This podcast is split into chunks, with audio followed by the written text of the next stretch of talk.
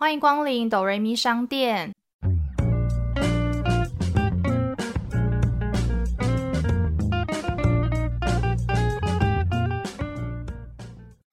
我是板娘多莉，我是小米。在这个节目里，我们会透过戏剧来分享身边的故事。到底是人生如戏，还是戏如人生呢？听到这里的朋友们，请先帮我们按下订阅加评分五颗星，这样才会有更多人听见我们。我们现在也可以小额赞助哦，只要一杯手摇就能当哆瑞咪商店的股东哟。讲到手摇，不得不说，我们最近终于喝到了手摇饮了。对呀，终于可以喝饮料，我觉得好开心哦。对，但今天其实要介绍一部很久很久很久很久以前的电影。老实说，电影其实是你说要来聊的时候，我才知道这部电影，因为我真的没看过。所以今天就由多莉来简单介绍今天这部电影《楚门的世界》。好。这个电影其实真的很久了，它是一九九八年上映的美国科幻喜剧电影，它是金凯瑞的第一部科幻作品，其实在记录我们的男主角楚门的生活。它叫《True Man》，它其实算是一个二十四小时的实境秀的节目，所以它其实是播送给全球的观众们去看的一个现实生活。随着剧情的推展，其实楚门也渐渐发现，他其实处的那个世界好像有一点不是那么的真实。所以开始了一连串的怀疑，然后想要去探索这个世界的真相。讲白了一点，楚门在这个世界的话，他就是一个导演为他打造的一个避风港。打从他出生那一刻起，身旁的所有的人、所有的场景都是假的，只有他是真的。哈，所以代表说那些人跟他遇到的人跟场景都是被打造跟设计出来的咯。对，就是他在一个虚假的世界里面，所以他从小到大的爸爸妈妈或是。同学啊，或者是说他工作，甚至是他的女友，也都是假的啊，就不是真的人。其实这部电影也真的很久，然后我会知道原因，是因为我室友他也是小时候看这部片，小时候他看完之后一个怀疑就是，那我现在在的世界是真的还是假的？怎么有种看完有一种变恐怖片的感觉，自己也会怀疑这个世界。当时男主角楚门在他自己的世界里面也是稀松平常到一个不行。所以他根本也不会察觉到自己在一个很假的世界里面，是直到他有一天遇到自己喜欢的女生，可是那女生不在导演的安排之下的剧本内，她只是一个过客。可是那女生就是突然对他讲说，就是这一切都是假的，他才有一点点怀疑世界跟他想象有点不太一样。不然他其实都会很自然的以为待的世界是一个真实的世界。哎，那这样子听起来有点像就是现在的北韩，就是我们之前有介绍到，就是说。北韩其实有点像巨大的人民摄影棚，因为它有很多的可能场景，或者是传达给民众的资讯也都是假的。对，因为你记得那一集不是有讲说什么路上的那些人看起来都很假？对，对，因为它里面剧情有一幕就是他在开车的时候听到一个广播电台音频，跟那个导演他们在后面制作的那个音频是一样，所以他听到导演在操控。现在他开车到哪一个路口啊？然后等下谁谁谁要往前走，要牵一只狗之类的。哦，我知道，因为那时候转那个广播很容易会不小心跟对讲机的频道转到一样的话，对，路人同时间出现在同一个地方的时候，就发现，哎，他们真的是假人。如果是我的话，我在路上看到这些人，我也不会去特别注意那些人在这里走过多少次，或是说他是不是每天都在这里。而且我觉得他蛮特别的是。现场转播，所以如果当我们看电视，不是大家可能看到一些情感面很重的时候，都会一些悲伤的音乐出现嘛？所以他就会现场就会有一个就是配乐老师，有点像综艺节目以前那种 live live 的综艺节目，他马上就会配一些很感人的音乐，他就会立马就是开始弹奏那些歌曲。如果你今天就是想要让主角在一个很悲很悲的情境下，你可以有一些下雨啊、刮风打雷这种，马上变天这样。那所以，但他在处所处的世界，白天跟黑夜也是被控制的吗？还是说是真的？会有一个好像是按钮会操控的样子。如果你想要让它是白天，它就会立马变白天；晚上它就灯就会关掉，然后路灯打开，这样子就是很假。所以连就是白天黑夜这种一天几个小时或四季天空天气如何都是被操控的。对，好可怕。而且它有一个幕是刚好在真实世界放一个远景，外形有点像小巨蛋。里面就是他们打造出来的景，然后外面的人在操控他们，这种感觉哦，我觉得超可怕的。那你看完有开始也怀疑吗？小米是假的？没有，因为我觉得，我觉得有一件事情让我觉得不会那么假，是因为里面的主角他没办法出国，永远都生活在那个巨蛋里面，你没有办法离开那，因为他没有建造就是飞机场。所以他就会觉得说这个世界就是这么小。嗯，可能想要去哪边国家，哦，不行哦，这些国家就是一个月前机票都满了，你还要继续订吗？你现在只能订下个月或下下个月。那他不会想说奇怪机场在哪？没有聊到这一块，所以我觉得他可能还没发现。那我就坐车去另外一个城市，然后那台车就可能会突然故障。他知道说还是有一些其他的地方或者是国家，但是导演会百般阻挠，就对对对，就死都不会让他离开这。当时在看转播的观众的心情，那些人在看转播的时候，他们就是一个忐忑不安，然后再看他下一步会怎么样，然后就是真的是很大家都在看这个节目这种感觉。可你不觉得大家怎么会这么无聊，会想要去看另外一个人怎么生活？就可能真的很无聊吧，想知道说 其他人在干嘛。像很多人就喜欢看一些富豪们过生活啊，自己没办法到达那样的世界，然后那样的生活，所以就想了解，例如说有钱人家吃饭吃些什么，在家穿什么，或他们生活到底什么，了解跟你生活不同的人到底在干嘛吧。哦，这好像有点像 Netflix，我上面原本在看的一个什么地产家族，也是实境的样子，都卖一些豪宅，然后就带你去看各个地方，就是在巴黎的一些豪宅。但是我看起来就觉得很无聊，因为我觉得我都住不起那些房子，看得到吃不到哦。对啊，不想看了。可是我觉得有可能是因为就是那个世界就是太美好嘛，因为他连就是工作都有人帮你安排好，多少会有点不真实。如果是你有一天如果发现了，其实你一直活在虚假世界，那你会想要就是到真实的世界去看一看吗？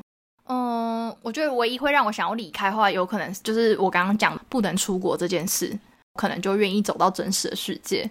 但是如果就是那个地方也出国的话，我可能也蛮愿意留下来的，就是很舒服啊，就是一个舒适圈，而且很安全，就是都被安排好这样。对，然后工作都有，就是即便那个工作是假，可是你也不用担心自己哪一天会饿死在路上。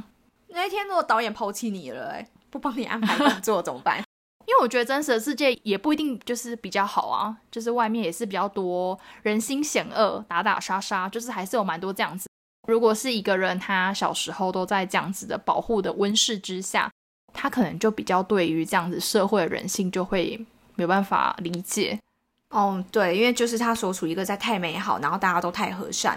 你就等于说被丢到丛林外之后，他可能没办法自己生存。对，因为记得我们之前不是讲一个什么公主公主病还是什么吗？就是如果你小时候都在那样子，就是被别人就这样捧着，或是都把你安排好，然后你哪一天就自己离开了这个舒适圈，你可能就会活不下去。你可能就会觉得这世界怎么会对你这样？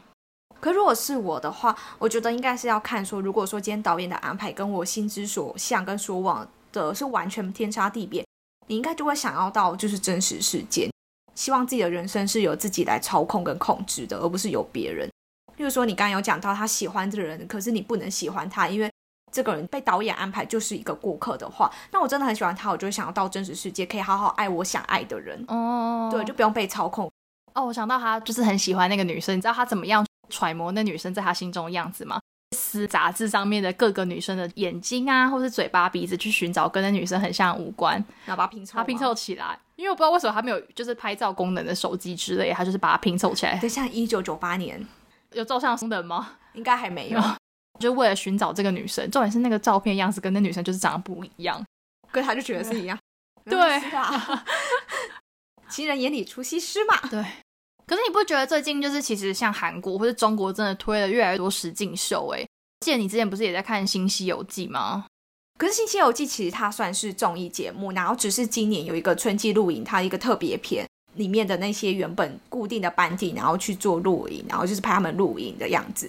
我会很喜欢，是因为因为那时候也真的是因为疫情的关系，就是剧荒，然后我就看了这个，觉得他们很好笑，所以我后来就沉迷于《新西游记》，因为我一直知道，就说它是一个韩国很红的综艺节目。我不知道，也可能就只有 Running Man 红到各世界，所以各世界大家都只知道 Running Man。《新西游记》可能在韩国其实也是一个很红。搞不好不输 Running Man，整个沉迷于它，因为里面有一些游戏问答游戏，赢的才可以吃东西，还有一些角色扮演很好笑。我知道韩国的艺人有一些人是真的有请老师来帮我们上综艺的技能，所以他们有一些在里面的反应，我觉得很厉害。你是说他的综艺技能是他怎么样去接主持人的话，这时候要做一个反应，讲什么话会让更很好笑，真的会很佩服。里面有一些。综艺的艺人，他的那个 tempo 真的很强，有一些真的片段真的好笑到我是喷泪的那一种。可是他的好笑是需要你懂韩国的文化吗？不用，你懂韩国文化你才会笑。但有一些很好笑的点是不是？是他们真的就是全身发挥综艺的那个节奏。因为有一些游戏真的实在太好笑，然后我是笑喷泪，然后我隔天就会再把把那个片段再给我爸妈看。有一天我就有跟我妈讨论，我们就有讲到，相较于台湾综艺节目，台湾综艺节目就很容易把持在一些大哥的手下。常常好笑的点都来自于他们在亏女生哦，就是讲一些那个东西，然后让你觉得好像很有趣。对，可是相较我在看韩国的综艺节目，其实他们不太会去亏女生，或者是就是在那边有的没的。然后他们的综艺的点是真的很好笑，就是那个 tempo。我知道那个谁刘在石，很多人说他从来不开女生的笑话。就是是有素养的主持方式，但又让人家觉得很幽默、很好笑。老说，回到我们原本讲的是实景秀，所以我觉得其实这个不太算。但老实说，韩国最近真的超多各种，就是什么花样爷爷啊、一日三餐啊、个人的什么生活、独居的生活，真的超多。但其实我很少看实景秀，不过我最近有看一个叫做《盼望的大海》，我觉得它是一个很有意义的实景节目。他们就是一群人，有歌手、演员。就是李东旭啊，或者是最近有在看那个顶楼的那个 Penthouse 里面的女演员，然后还有歌手，例如说李秀贤，还有 Shining 的温流等等，就是好像七八个人为了环保的议题，然后跟爱海洋，选了韩国的一片海制作团队，用环保的素材建造了一个很像吧台嘛，就是一个很简型的餐厅，每天可以接十组的客人。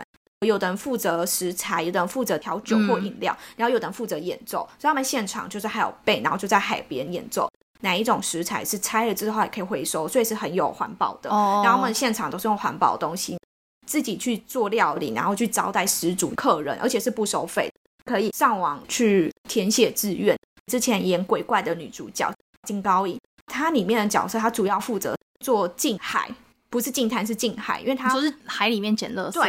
他是里面有深潜执照的人，所以他每天都会跟着当地的一些人下海去捡垃圾。刚播第一集跟第二集的时候，好像很多韩国网友就会觉得这一幕很无聊，为什么要播近海？不要再近了，什么很无聊？他是为了要让大家知道说海底有这么多垃圾，大家不要再随便乱丢垃圾进去，因为他有时候真的捡到一些很离谱的垃圾，或者是说有一些钓客，你那些假的诱饵可能就这样掉下去。有的鱼或者是生物吃了之后，其实会让他们就导致死掉。就发现海底有很多垃圾，这样我觉得它是一个很有意义的实景节目。哦，所以它是以一个就是环保、爱护海洋为出发的一个节目，会找一些艺人来。他们是固定的，对他们好像就是为期一段时间，然后就在那边租了一个房，就每天要准备餐点。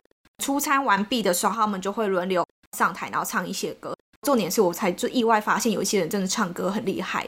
就是你会觉得它是一个很舒服的实景节目。我之前看过也是唱歌的，但是他是蛮有名的歌手、音乐家，就会组一个团，然后在各个地方世界做巡回的一个节目。从里面发现，其实有这么多很优秀的音乐人。欧洲其实蛮盛行街头艺人，即便那些人不知道他什么样的身份，他们都会因为这样子然后聚集起来。我觉得其实蛮感动的。他们原本待的团体或什么的关系，所以他没办法唱一些比较就是抒情或很舒服的歌。这几集还中间还有 Blackpink 的 Rose，他有来当攻读生。意外发现，因为 Blackpink 每次的歌 Hip Hop 比较重一点，我就发现哦，他歌声唱那些很柔的抒情歌很好听。嗯，对。然后我觉得就很羡慕那些就是有报名成功，真的非常舒服。你看着海，吹着海风，然后吃一些简单的餐点，喝着饮料，听着这样的音乐，就是很享受。因为这样子，就是我觉得可以展现出他们比较私底下的一面，意外可以圈粉蛮多人的。对，会比他们在那种舞台上已经练习准备好。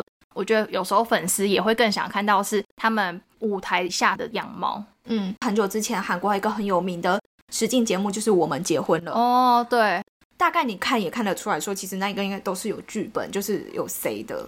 蛮有趣，是他们后来还会台韩一起配对耶。哦，对对对，鬼鬼跟泽演，对啊，然后是郭雪芙跟金星澈，光是语言这件事情就超难克服了。所以他就只是一个，我觉得他还是有点像是，嗯，有剧本的一个爱情节目嘛。因为如果说你在现实社会，两个语言这么不同，真的很难相处这么久哎。对啊，像这样子的恋爱节目实境秀的话，韩国我是看 Heart Signal。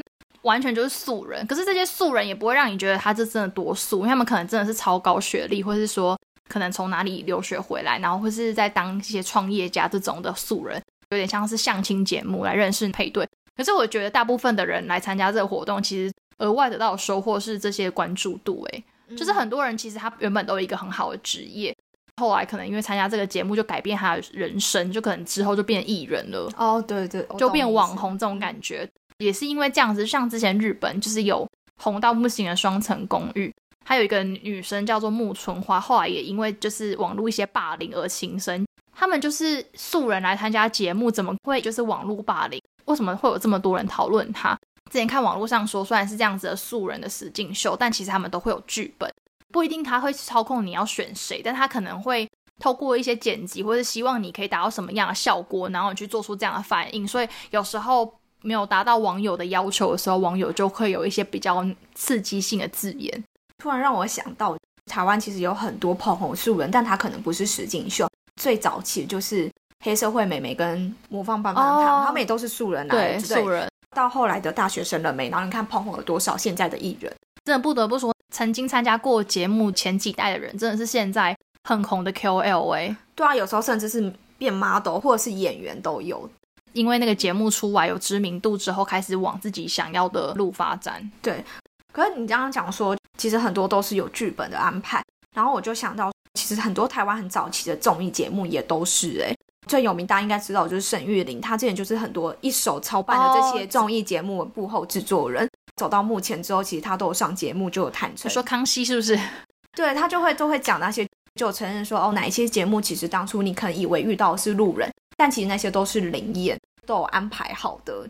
有时候听完之后，你就会觉得他天哪，我以前看这些节目都是假的，也会有一种有一点崩溃，觉得人真的很难控制，宁可就是都找灵验他们可能想要一个节目可以在规划或者是在预期范围跟想要的效果，真的是路人，他们可能不知道路人会有什么样的反应。怕会没办法照他们想要的规划去走。有一些综艺节目，他们可能会要求说：“哎，那主持人现在先上网发文，你们等下可以募集到多少粉丝来参加，比较容易胜利。”这样，那有可能有一些活动桥段的关系，要他真的现场发文找粉丝来，然后就其实没有什么粉丝来，其实蛮尴尬的。有可能，可是我就觉得说，现在在走综艺节目，有时候也会被怀疑。像是综艺玩很大，有时候他们不是玩游戏赢的可以拿星球，然后最后再抽星球，然后有时候明明就是两对星球数这么悬殊，为什么最后居然还是球少的那一队居然抽赢？怎么觉得怎么可能？用那个几率去算都觉得很小。之前有认识的朋友有去上过那个节目，他就有说都是真的，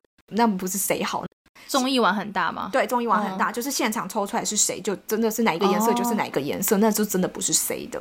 我之前有追周 Kid 的 YouTube 节目。节目就是有一个他的另外一个 partner 主持人，然后有一次去参加玩很大去爬合欢山的样子，帮他做幕后的直击，还发现就是其实真的蛮多桥段是真的。就比如说他真的要自己爬上山，或者说你真的要从这个地方走到登山口，很多人就会觉得说是不是因为镜头没有拍到的地方，你可能就直接坐车到那个点。但实际上他透过他的 YouTube 拍出来这一切，才发现原来出外景这么辛苦。对，好像是五五六六饥饿游戏，一开始网友说啊，这一定是骗人的啊。一幕一切断之后，你照样可以吃东西。可是后来很多艺人都出来讲，那是真的，真的很饿。都在规定开始不能吃东西之前，他们会狂吃，因为再来露营就不能吃东西，因为你根本不知道你会抽到几趴这样子。所以其实还是有蛮多节目是很认真的在做。比较早期会比较多剧本，我觉得现在越来越讲求就是真实性。我们全家很喜欢看那个木曜四超玩，虽然它不是电视节目，它是 YouTube。对，因为它例如说它很多一日系列，有一些梗也是 C 的。可是有一些就是现场的反应或什么，我们就会觉得很有趣。就像人真的是很难控制的，所以我觉得就是主持人临场反应去控场这些蛮重要的，不然就是很容易一个节目就会失控了。我想到还有一个最近也很多人很爱看的，就是全明星运动会。原本是歌手或者是原本是演员，原本可以想说就只是录影一天，没想到一个礼拜七天，全部整天都要花在那边练习各种球类或各种运动。你有时候比赛当下，你真的没有比到最后一刻，你根本不知道输赢。真的是你当天比赛才会知道谁输谁赢，而且那其实压力蛮大的，因为有可能你本身是对某项项目比较 OK，哪些比较不好，真的被分配到你也得真的要去比赛最后一个，然后全队希望可能在你身上，你就会觉得压力爆大。对啊，我觉得运动真的很难 say 好哎，你总不能跨栏就是要一个替身去跨栏吧？对啊，你总不能跨栏说你跑慢一点，然后这个人跑快一点就知道他赢，就是真的很难。每个人都付出这么多心力在练习这项运动赛事上面。露营比赛的时候，他们也都会希望可以替他们的队伍拿下冠军。嗯，那如果讲到欧美的话，其实我一直在 Netflix 上面看到，就是有一个实境秀叫《欲罢不能》。我知道他永远都在 Top Ten 里面，到底为什么？Netflix 最近前几名都是这样子的类型，哎，性生活也是。对，就想说，我每次打开然后看到 Top Ten 都是这种，我就想说，是不是大家都关在家，就是有点孤单寂寞，所以需要这种东西来疗愈一下，或者是宣泄吗？对啊。原本第一季就很红，然后现在就推出第二季的时候，也是很多人在看。而且后来不是好像有一些新闻有爆出来说，这节目结束后真的在一起。对，那天有听到 Podcast Apple 就说，这就是一个你真的很闲的时候，然后可以无脑打开看。他们好像会刻意找一些可能原本性欲就蛮强，你在酒吧或夜店遇到就可以一夜情就打一炮的人，这些人就以为说，哦，天哪，可以来一个 party，认识各式各样，每天来这边打炮还干嘛？他有一笔奖金。所以你们只要做出，就是他规定不能亲吻、不能爱抚、不能上床，你只要做了就会被扣钱。有一些前后对谈什么说不管了，我现在就是要，我们就像就是要亲，我现在要，然后立马被扣钱。对对对，就好像就会有这些之类的，整个把现场欲火搞到最高，可是你们又不行或干嘛。然后我记得就有看到新闻说，不知道谁跟谁，因为我没看，我不知道哪个男的跟哪个女的，因为在录这个节目的时候，因为被禁欲。听说节目一结束，两个在一起，什么每天几次这样？哦，我有看到这个新闻，他好像说一天超多次的样子。对，就是可能把就是那时候录节目没办法抒发，都一次就是上完这样。没想到还可以做到第二季耶，而且就还是会继续做。我觉得他会继续做，他可能就去不同的国家拍那个点。这次好像在巴西的样子，可能就是到时候换不同的点。Netflix 他不是有时候会一直自己跳出来广告吗？天啊，里面每个人身材都超好，那个女生身材都。爆辣！我觉得他们应该是本身在他们的国家或是哪里，应该就是都是 KOL 之类的角色了。我不知道哎，可是我觉得应该是节目有特别挑过。你看，就是说胖胖女生，然后或身材就是长得比较不漂亮，或什么，可能大家就是也没有那个欲望，或者是想看，或者是男生可能也不会对，或者是男生长得很丑，然后肥嘟嘟的，然后可能女生也不会想要跟他怎么样。他应该就是想要拍两个人很想要干嘛，可是又不能干嘛的那种。应该还是会挑脸啦，因为就像韩国那个这种节目，也是会挑一下，看一下脸啊、身材啊，也会看一下他的背景什么的，都还是会挑。素人中可能很前名、很前几名 top 的那种长相，不是真的很素，对，不是超漂亮的，或者是帅的，不一定真的是在便利商店会看到的素人。什么意思？搞到便利商店有漂亮或帅的，啊 就是不是那种你那么常容易在生活中会看到的。好好好，好了，那其实最后说回来。我觉得蛮多 YouTuber 在拍摄一些日常的 Vlog，其实也跟真人秀、实境秀很像哎。有一些人，他们其实，在影片中公开的生活，其实跟他们就是私底下感觉没有什么太大的差别。我觉得大家就是喜欢看他们私下在做什么。我觉得其实这跟就是近期来的数位一些社群发展有关。因为你看早期的艺人，他其实都是被经纪公司给设定好他的形象，甜美可爱啊、清秀等等的。可以见到观众或粉丝的渠道，可能就是上电视节目、出唱片，或者是新闻报道、媒体报道，这都是可以 say 过。例如说，IG、Facebook，甚至是经营自己的 YouTube，粉丝越来越喜欢透过这些渠道来看可能喜欢的艺人或偶像私底下真正的样子。这有时候也很难真的去做一个人设的设定，因为有时候你可能就会变康之类的。再加上可能大家这越来越喜欢看，大家反而就是比较少这样就是。不一样的一个设定形象设定，而反而就是更贴近生活。我原本看着光鲜亮丽的明星或是偶像，然后私底下他是很有趣啊，或者是很好笑啊、很强的人啊，就是觉得不一样吧，那种感觉。像我也会看小众的那个就是煮菜节目，厨房。对啊，他也专业厨房，真的很不专业，超不专业。哦，小天那集蛮专业，但是就觉得说他们也虽然没有认真做饭，可是那些人就是很像朋友在聊天这种感觉，两个人一起拍戏的一些过往。就会觉得这种时刻特别的珍贵，而且他们可能自己想聊什么就聊什么，不用被制作单位给就是束缚。像我自己也很喜欢听曾之乔的访谈的节目，嗯，对啊，我觉得那就蛮真性情的。啊讲到这个有趣的地方或是感人的地方，他哭了，但是你不会觉得说他是在演戏，对，就是他是因为他有循序渐进，因为他们在讲一些故事或者什么，让他觉得感触很深。可是这些就不一定可以在电视节目上面表现出来。而且可以就更了解说他私底下是一个什么样的人，然后更贴近生活，就会觉得说其实好像艺人偶像离我们也没这么远，对啊，拉近了距离。嗯嗯嗯，例如说女明星还是会放屁，男明星还是要谈恋爱，他们还是一般人这样子。对，就像有一种在看别人怎么样过生活，就像我不会煮饭，但是我也会去就是看别人怎么样做饭，就觉得很疗愈。我也不会去看那种电视节目做饭那种，因为那就是很你说型男大主厨嘛，今天都幸福。或是以前美凤什么那种啊，美凤有约，就会觉得那就是很制式那种，就是节目。那你看完之后，你厨艺有进步吗？我觉得不会进步，就是看别人怎么弄这些东西。就是一个疗愈，但不是说为了厨艺要精进。如果真的要厨艺精进，我可能真的要去上什么烹饪班之类的。我是怕你把人家烹饪教室的厨房给砸了。我觉得应该还是蛮多像我这样的学生，应该很有经验了。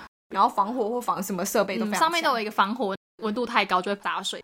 好，那到我们今天的打烊时间，欢迎大家来跟我们分享你自己爱看的实境节目。对，记得订阅和到 Apple Podcast 留言和评分五颗星，只能评五颗星哦。然后还有 follow 我们的 IG，我是板娘多莉，我是小米，谢谢光临。